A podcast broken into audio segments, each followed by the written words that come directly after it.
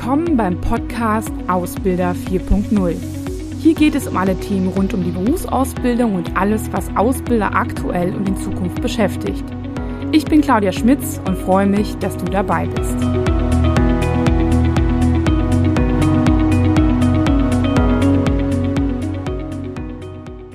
Ja, hallo und herzlich willkommen zu einem weiteren Beitrag zum Thema oder zum Oberbegriff Influencer in der Berufsausbildung.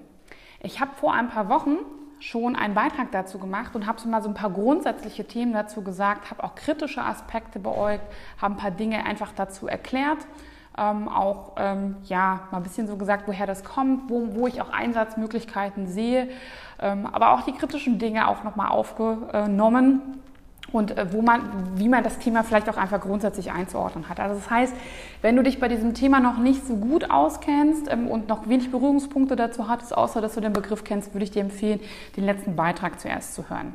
Dauert auch nicht lange, knapp zehn Minuten.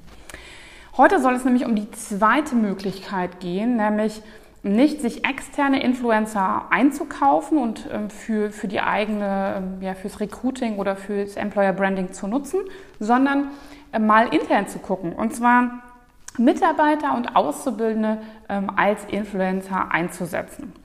Da fangen wir erstmal direkt mal beim Kopf an, nämlich man kann auch selbst als ähm, ja, Ausbildungsverantwortlicher Influencer fürs Unternehmen sein. Nämlich im Prinzip das Sprachrohr für das Thema Berufsausbildung nach intern, aber auch nach extern. Ich habe dazu auch schon mal was gemacht, nämlich dass ich finde, dass Ausbildungsverantwortliche da auch mehr ähm, vor die Kamera und ein bisschen mehr in den Vordergrund rücken dürfen, ähm, wenn es vor allem auch darum geht, ähm, ja auch politisch, aber auch vielleicht an der einen oder anderen Stelle einfach mal ihre Meinung deutlich zu machen und auch nach außen zu treten. Man kennt das noch nicht so gut aus der Berufsausbildung, aber zum Beispiel im Bereich Marketing und Presse stehen ganz viele Personen manchmal wirklich für eine Firma und sprechen da ähm, auch unter einem sehr privat anmutenden Account, zum Beispiel auf Instagram oder auf Twitter und positionieren sich da auch. Ähm, Hängt natürlich auch immer von der Freiheit ab, die das Unternehmen bietet. Für mich ist es nicht so wichtig, dass man unbedingt Twitter-Account oder bei Instagram und äh, YouTube irgendwie Videos dreht. Ähm, das muss man vielleicht gar nicht erstmal machen, aber ich finde es zum Beispiel wichtig, dass man sich bei LinkedIn oder Xing auch positioniert, vielleicht auch mal Beiträge oder kritische Themen äh, äußert, ähm, Leute, mit Leuten diskutiert und da auch ähm, ja, sich für die Weiterentwicklung der eigenen Berufsausbildung einsetzt, als auch darüber hinaus sich dann natürlich auch bei den zuständigen Stellen, Handwerkskammer, IHKs und so zu engagieren und da auch das Sprachrohr zu, zu sein und im wahrsten Sinne des Wortes Influencer für die eigene Berufsausbildung und für die Berufsausbildung in Deutschland zu sein. Ich engagiere mich jetzt auch seit diesem Jahr ähm, ja, im Bildungsausschuss der DIHK und äh, finde das einfach super wichtig, dass man, ja, wenn man irgendwie einen Antrieb hat, ähm, die Berufsausbildung voranzutreiben, dass man das auch auf dieser Ebene macht. So. Ähm, und das fällt auch zurück, weil man sich das natürlich rumspricht, dass auch Ausbildungsverantwortliche, also Ausbildungsleiter, Ausbildungsleiterinnen, ähm, ja, bekannt sind dafür, dass sie eine gute Ausbildung machen und sich dafür einsetzen. Also sowas spricht sich natürlich auch rum, ist aber keine klassische Recruiting-Maßnahme natürlich. Ähm, weiter geht es natürlich, dass man Azubis nutzen kann, die man aktuell im Unternehmen hat. Ähm, auch nicht so häufig eingesetzt, aber sicherlich auch viel Potenzial. Ich würde mal einfach unter den Auszubildenden schauen, die man hat, ob es da jemanden gibt, der auch ein bisschen mehr Reichweite hat und der vielleicht bereit ist, ähm, ja, über seinen eigenen Kanal da auch mal bei der einen oder anderen Stelle zu unterstützen. Natürlich immer passend zu dem, was man gerade sucht oder was man auch natürlich an Werbung nach außen tragen will. Manchmal sind die Leute einfach schon sehr, sehr fit darin und haben vielleicht auch eigene Ideen, wie man das umsetzen kann. Ähm, und da muss man dann erstmal keinen neuen Account aufbauen. Der dritte Punkt ist natürlich wirklich einen eigenen Instagram-Kanal zu aufzubauen und den aber natürlich ganz stark von Azubis ähm, pflegen zu lassen. Natürlich nicht total autark, ähm, wobei einige Unternehmen das machen und damit auch gute Erfolge haben, aber Azubis wirklich als Sprachrohr, als Influencer fürs eigene Unternehmen, für das Thema Berufsausbildung, Berufsorientierung, aber auch für wirklich einzelne Ausbildungsstellen zu nutzen. Und da möchte ich einfach nochmal so an dieser Stelle auch so ein paar Tipps geben, weil viele sich vielleicht mit diesem Thema schon angefreundet haben, aber sich fragen, wie sie das aufsetzen sollen. Es fängt ja mal dabei an mit, wie gewinne ich überhaupt Auszubildende dafür? Es gibt Unternehmen, da ist das ziemlich einfach, aber ich kenne auch Unternehmen, die machen wirklich einen Auswahlprozess, lassen sich Videos schicken, hängt natürlich auch von der Anzahl der Azubis ab. Und es gibt natürlich auch ähm, Unternehmen, äh, also die wirklich da so eine Auswahl machen, aber auch Unternehmen, die Schwierigkeiten haben, Auszubildende dafür zu finden. Da muss man natürlich gucken, also mit Zwang geht das natürlich nicht, aber ich finde, es ist immer als Rahmen eines Azubi-Projektes aufzubauen. Also ganz klar auch zu sagen, das ist eure Verantwortlichkeit, damit sollt ihr quasi auch einen Beitrag fürs Unternehmen leisten.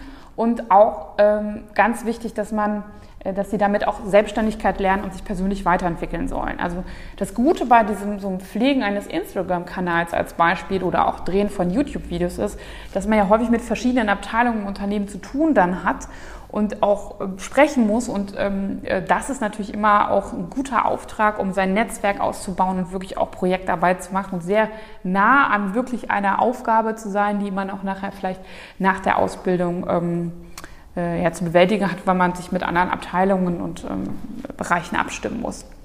Ähm, wichtig ist dabei, die Auszubildende also wirklich dafür auch zu gewinnen und die Relevanz deutlich zu machen. Entweder muss man den ein bisschen anschieben, manchmal macht man das dann im Auswahlprozess. Ähm, und da hilft es natürlich auch, ein Team zusammenzustellen, was vielleicht auch sehr unterschiedlich ist, also kaufmännische, technische und vielleicht dual studieren oder sowas. Das macht auch total Sinn. Und dann würde ich sie aber auch nicht ganz allein lassen. Also ich würde gucken, dass ich sie entweder unterstütze beim Thema Projektmanagement, also wie gehe ich sowas an, ähm, über einen gewissen Zeitraum sollen sie es ja vielleicht machen, nicht nur einen Monat, sondern vielleicht auch ein Jahr und dann wechselt das Team wieder.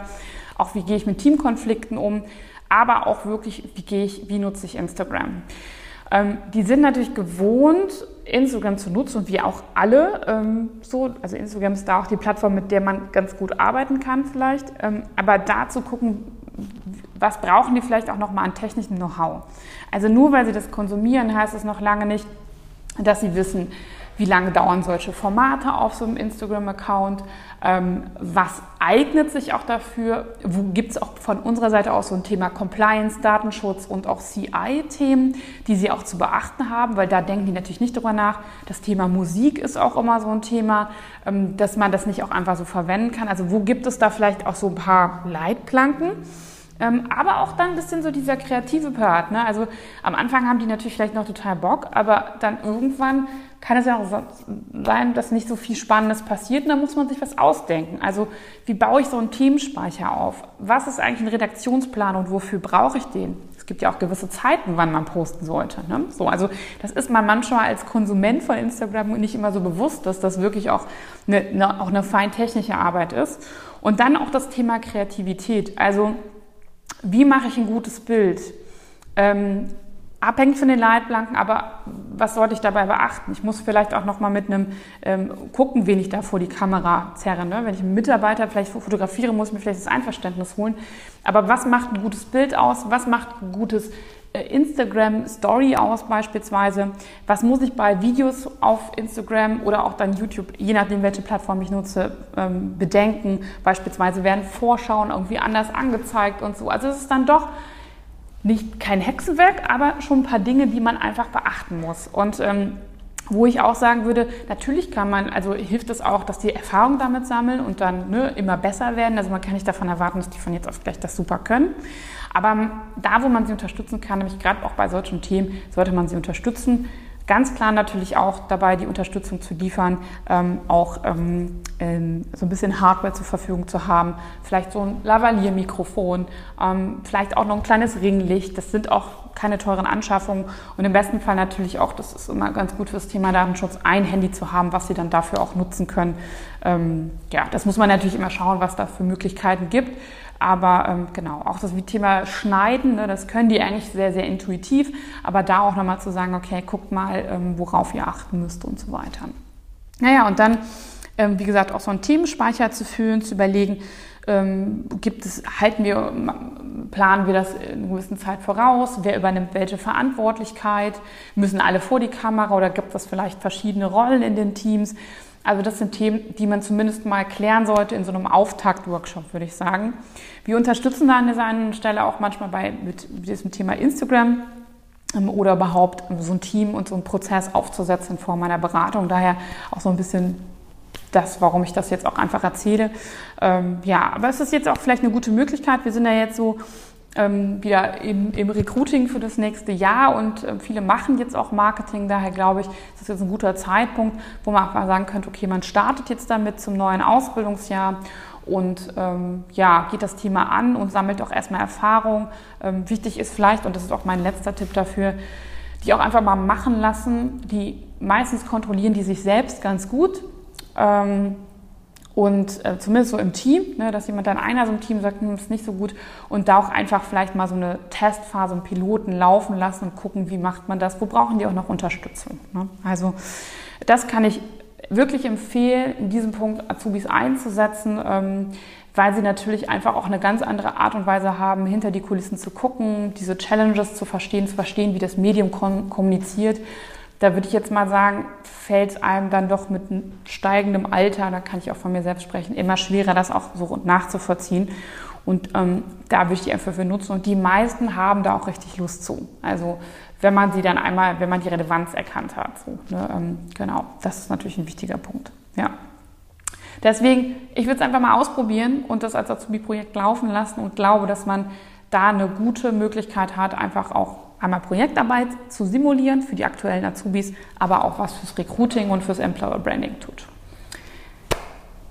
Vielleicht viel Spaß beim Ausprobieren, wer sich traut und vielleicht einfach mal mutig sein und äh, mal was Neues wagen ähm, und dem auch einen gewissen Zeitraum geben, nicht nach zwei Posts denken, hm, da ist gar nichts passiert.